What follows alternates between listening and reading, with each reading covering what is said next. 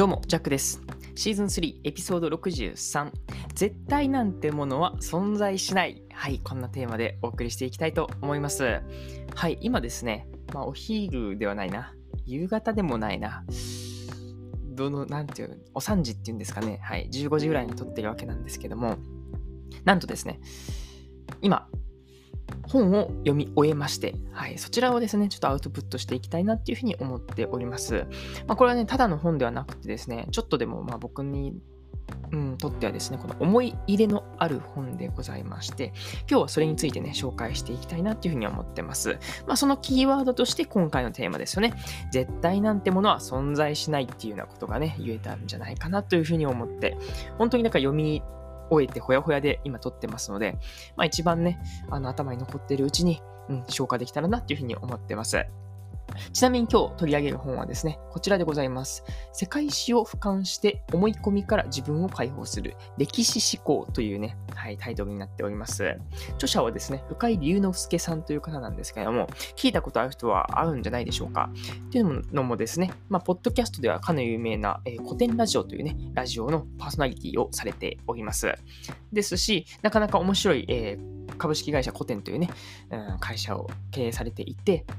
で、なんかデータベースを作っているっていうような中なんですけども、まあ僕もね、この古典ラジオのファンの一人でございますし、なんかこうね、あの、まあ、深井さんはこういろんな、まあ、ポッドキャスト、特にこの古典ラジオではなくですよね、以外にもいろんな、まあ、ジャンルでこのラジオっていうのをされていて、なかなか面白いこう切り口でお話をされているなっていう部分で、なんか僕もね、この、まあ、ポッドキャストをする中の一つ、なんていうのかな、うん、いい仕入れ先って言ったらあれですけども、はい、いや、これ学びになるなと思いながら勉強させてもらっております。はい。で、まあ今回ね、初の、うん、著書っていうことで、この歴史思考ってやつなんですけども、確かね、僕が4月入る前、3月のね、27とか、その辺にですよね、あの、購入をしたんですよね。うん。なんだけども、なんか、アマゾンで売り切れちゃいったみたいで、で、まあ、購入予約はね、それでして、結局4月3日ぐらいに届きますよって感じだったんですけども、なんとですね、延期されまして、4月の21日に届くっていうことになって、うわ、これ待ってられへんわっていうことになりました。ですし、同時並行としてですね、まあ、僕が今所属している朝渋というね、著者イベントの中にですね、なんとこの歴史思考っていうのがね、あの、追加というか、入ることになりまして、だから、あの朝一にね、その深井さんを、ま、呼んで、そのイベントをされるっていうところで、いや、これは呼んどかんといかんでしょっていうことで、しかもそのイベントが4月21だとね、間に合わないんですよね。確か4月の、うーんとね、あんまり覚えてないけど、十何日とかやった気がするんですけども、ひとまずこの Amazon で購入したやつを待ってちゃいかんなっていうことで、昨日ですね、はい、あの、本屋さん巡ってきたわけですよ。まあ、巡ったって言ってもね、もう僕の場合は一択で、はい、蔦屋書店に、はい、高知まで行ってまいりました。ね、久しぶりに蔦屋書店に行ったんですけども、うん、相変わらずの綺麗さで、いや、またあそこでちょっとね、アイデア出しとかしたいなと思いながら、でも本当にね、この歴史思考、ラスト2冊とかでして、うん、いや、危ねえと思いましたね。ほんで、手に取ることができて、今はこうやってね、もうみっちり読む時間をいただきまして、そして今こうやって、あの、僕もこうやってポッドキャストでアウトプットをしているわけでございます。はい。ですので、まあ皆さんもね、おそらくこの古典ラジオって聞いたことある人もいるかもしれないし、そうじゃない人もですよね。まあ歴史っていうのはね、結構面白いだろうし、なんかすごいね、ためになるんだよっていうところからですよね。この歴史思考っていうね、まあ書籍の内容も踏まえた上で、まあ僕がね、うん感じ取った部分であったりとか、なんか、あ、ここって伝えたいとこなんかなとか、うわ、これすごい刺さったわ、みたいなところをね、お話ししていけたらなと思っております。そんな感じで今日もやっていきましょう。本編スタートです。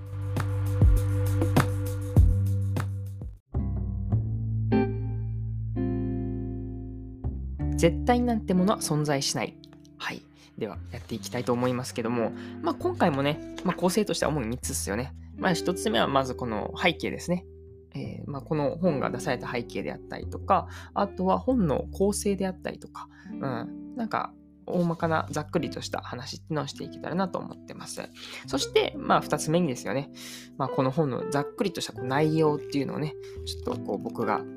読んだところで記憶にある部分であったりとかっていうのをお話ししていこうかなと思ってます。そして3つ目に、まあ、僕が感じた、うわ、こういうところ伝えたいところなんやろなとか、うわ、これめっちゃためになったわみたいなところをね、お話ししていこうと思います。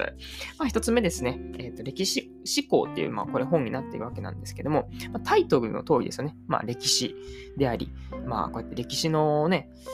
ポッドキャスト番組をされている古典ラジオさんですから、まあこういった名前になるのもね、まあまあまあうなずけると。なんですけども、この歴史思考っていう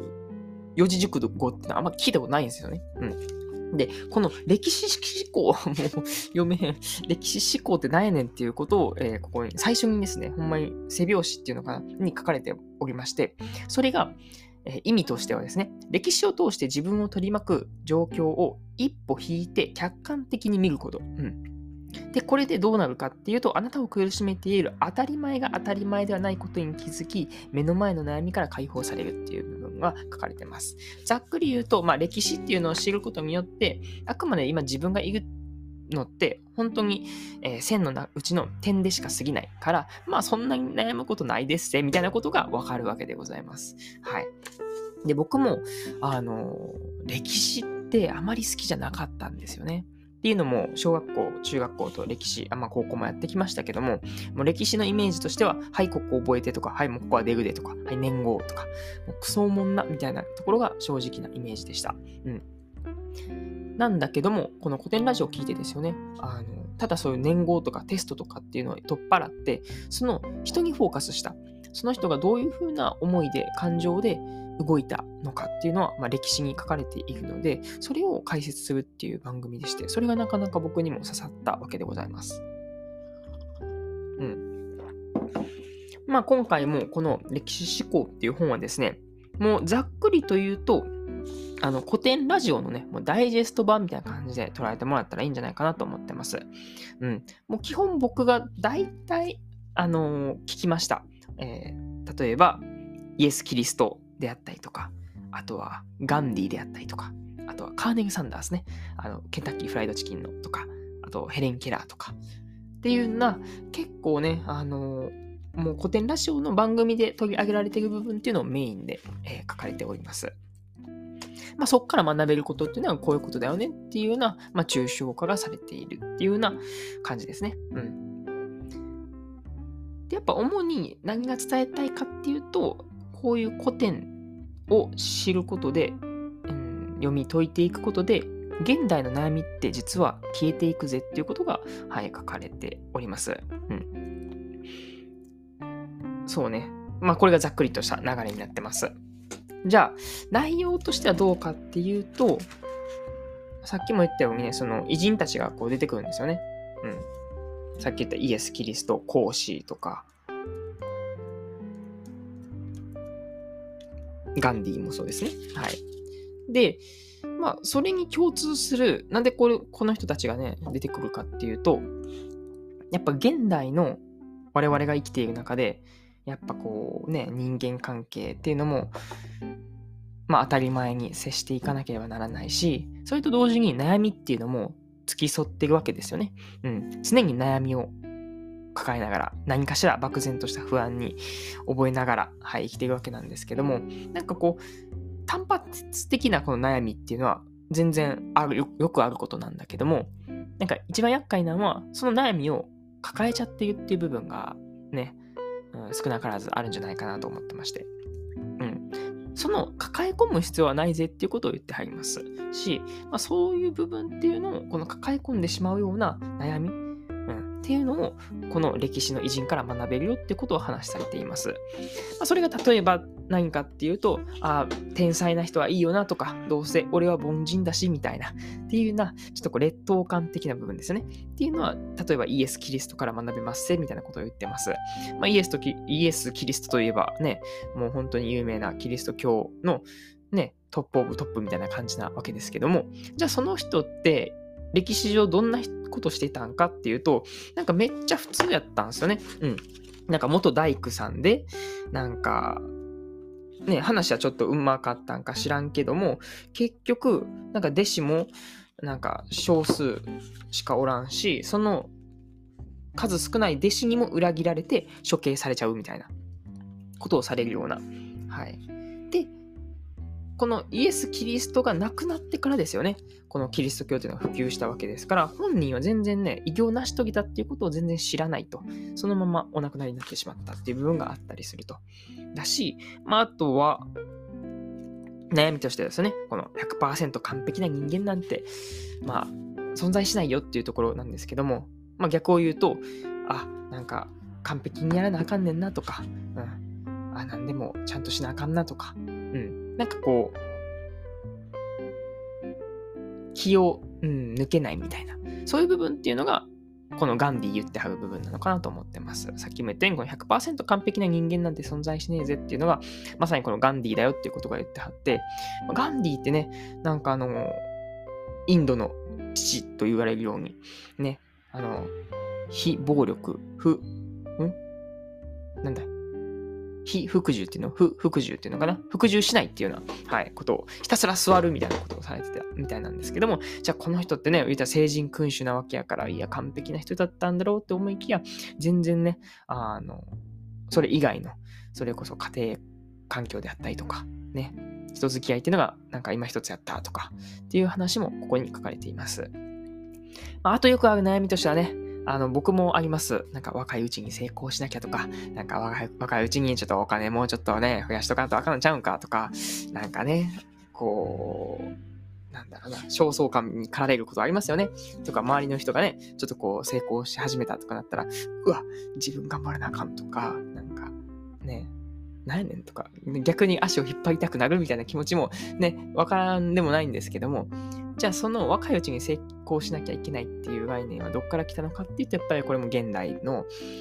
まあ、固定概念であるということも話されてますね。まあ、その例として挙げられているのがカーネグ・サンダースですね。カーネグ・サンダースってね、今も全国、全世界にもあるような、えー、フライドチキンの、はい、まあ、フランチャイズもありますしね、もういろんなところで全国展開されているわけですけども、でこのカーネグおじさんは、じゃいつからこのね、フライドチキンとして、はい、あの、芽吹いたかっていうと、実は、えー、60歳とか、もう本当に遅咲きなんですよね。うん。じゃあそれまではっていうと、もうお金を作っては倒産して、お金を作っては倒産して、はい、この繰り返しだったっていうふうに言われてます。っていうぐらい、もう若いとうちとかも全然ね、何もできずみたいな、空回り空回りみたいな。まあ、それでも、挑戦したとか、うん、生き続けたっていうことにすごい意味があるよっていう話をね、はい、されてますね。うん。まあ、そんな感じで、まあ、いろいろも話し出したらきりないんですけども、そんなその偉人と言われる人がイコール完璧であったとか、うん、天才であったとか、なんか若いうちに成功しているとかっていうわけでもないんですよね。うん。で、一つ言えることとしては、その人が存在したからこそ、今のこういう歴史に刻まれているっていう部分があるので、もう99%は、うん、存在意義にあると言ってもいいっていうふうにこの本にも書かれています。で、残り1%で、まあ、自分のなんかちょっとやってみたいこととか好きなこととかで、ね、叶えてみたい夢であったりとかを追うっていうのが、まあいいんじゃないかなっていうことを言ってあります。なので、まずは前提として存在することが本当に大切と。存在しないとそもそも歴史にもならないし、何も生まれないと。うん、やし、その人だけじゃなくって、またね、その、連鎖的に、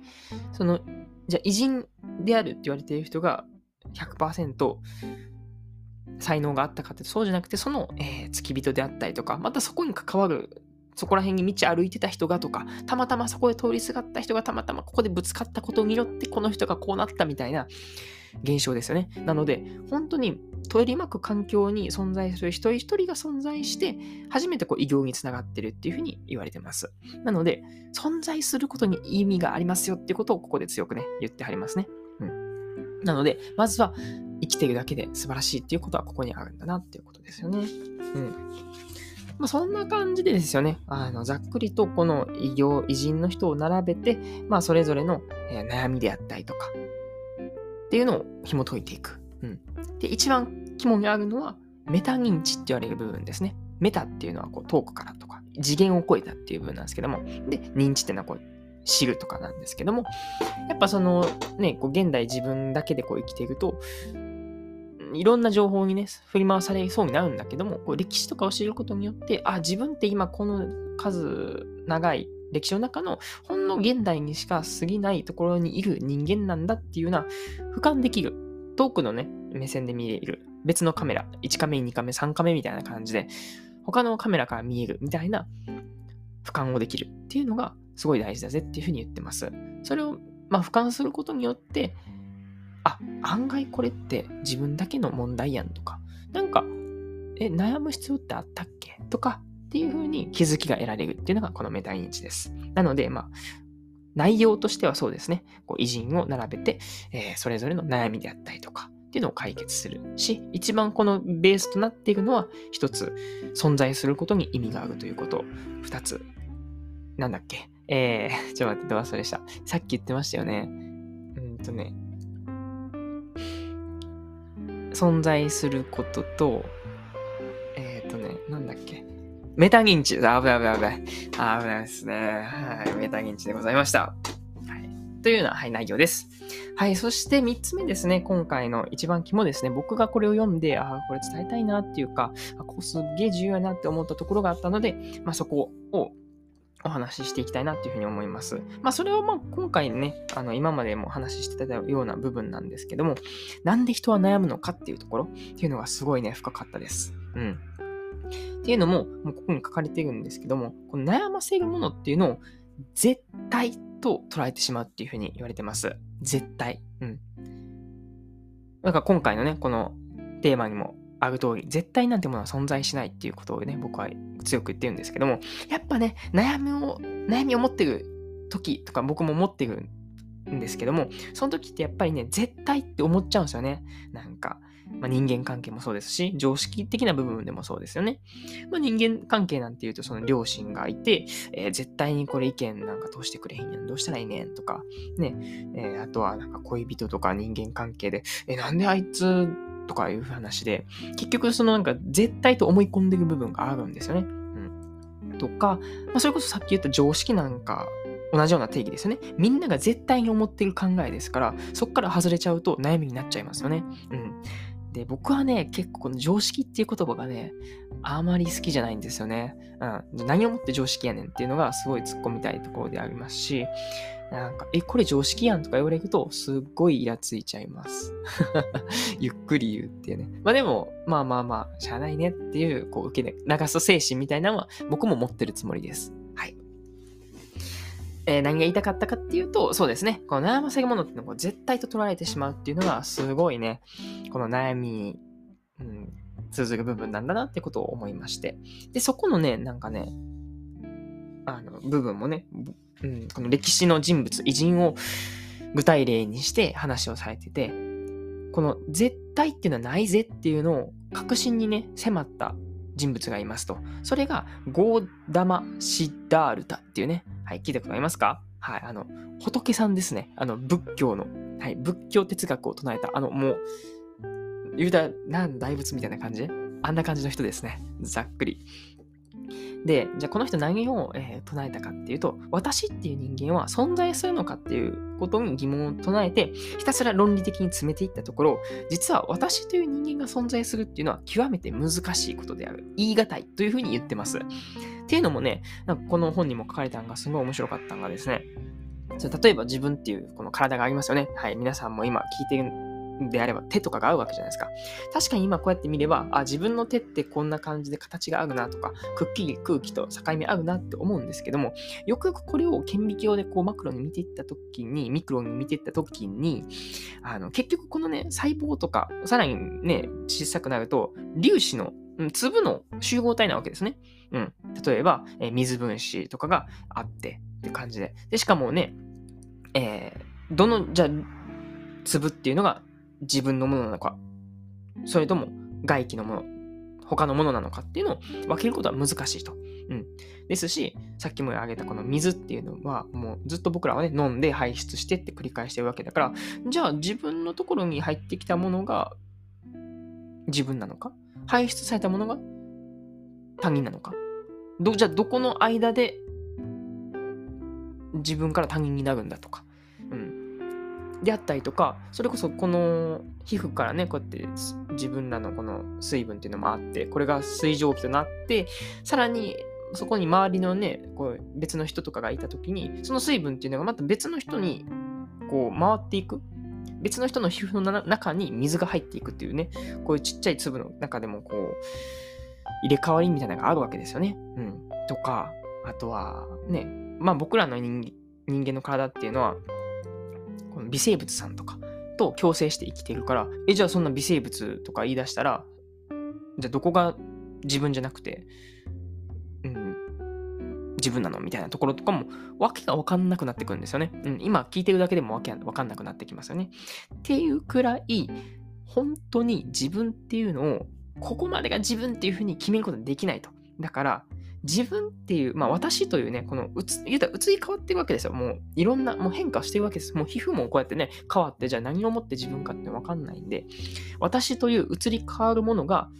悩みっていうね、また移り変わるものを持つ。もう二重でもう移り変わってるわけですよ。結局、もうなんやねんと。だから悩むだけ無駄なんですよってことを言ってはります。うん。やっぱね、この、まあ、悩むっていうことはね、人間誰しも持ってることなんですけども、やっぱこういう面でもちょっとこう俯瞰をするとか、歴史を知ることによって、あ、昔の人もこういうこと悩んでんねんなとか、あ、まあ別に、まあみんな一緒、うん、共通で悩んでんことないみたいな。まあ昔の人も悩んでんだったら今の人らもまあ悩んでたら当たり前やろなとかっていう風に考えることできれば一旦それを脇に置いとくことができるんですね。抱えるではなくて一旦置いておく。解消することもありますけども、解消しない場合でも結局置いておくっていうことができるのがすごい大切なのかなっていうふうに思いました。はい。そんな感じでですね、ちょっと長くなりましたけども、今日はですね、この歴史思考というね、本を読みまして、はい、こちらのまあ読書感想会みたいな感じになったわけなんですけども、まあ、ざっくりとね、この本の背景ですね、古典ラジオっていうところから、えー、来てますよっていう話もしましたし、まあ内容ですよね。はい。いろんな偉人が出てきて、それぞれの、えー、まあ、まあ昔を紐解いていくと、実はなんか僕らが今まで思ってたようなものではなかったと。うん。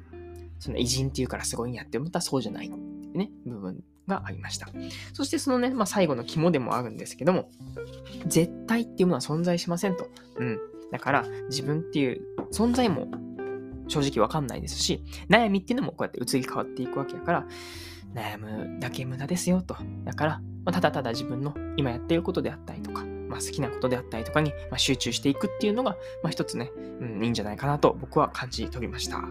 い。そんな感じでですね、なかなか駆け足になりましたけども、はい。なかなか面白い、はい、一冊でございました。僕はすごいね、もう古典ラジオを聞いてたので、結構スーッと読めてしまいました。っていうのも、まあ、昨日買って、うんで、結局昨日は読めなかったので、実質今日ですよね。はい。あの、でも昼過ぎぐらいから読んでって感じなので、割とね、早く読めたんじゃないかなと思います。でもまあ、速度がね、うん、どうとか関係ないんですけども、はい。それぐらい読みやすかったです。はい。もしね、あの、これ興味ある方はですね、あの、概要欄の方にもリンク貼っておきますので、よかったらそちらの方チェックしてみてください。今、この、現4月の5日ではですね、もう Amazon では売り切れになっておりますので、まあ、書店に行ってもいいと思いますし、書店にもね、ほぼないみたいです。で、もう重版は決まってて、なんかプラス2万部とかもまたね、増えてるみたいなんで、まあ、そちらも確認してもらったりとか、またまたま Amazon でね、予約してもらって、で、お手に取ってもらうっていうのはいいんじゃないかなと思ってます。はい、そんな感じで終わりましょうか。はい。うん、やし、そうね。まあ、これ、まあ、この一冊から学べることもそうなんですけども、やっぱり改めて、その教養って呼ばれるもの、古くから伝わるような古典っていうのを読むっていうことはいかに大事かっていうことを知らせてもらえた一冊なんじゃないかなと思います。はい。そんな感じで終わりましょう。お相手はジャックでした。またね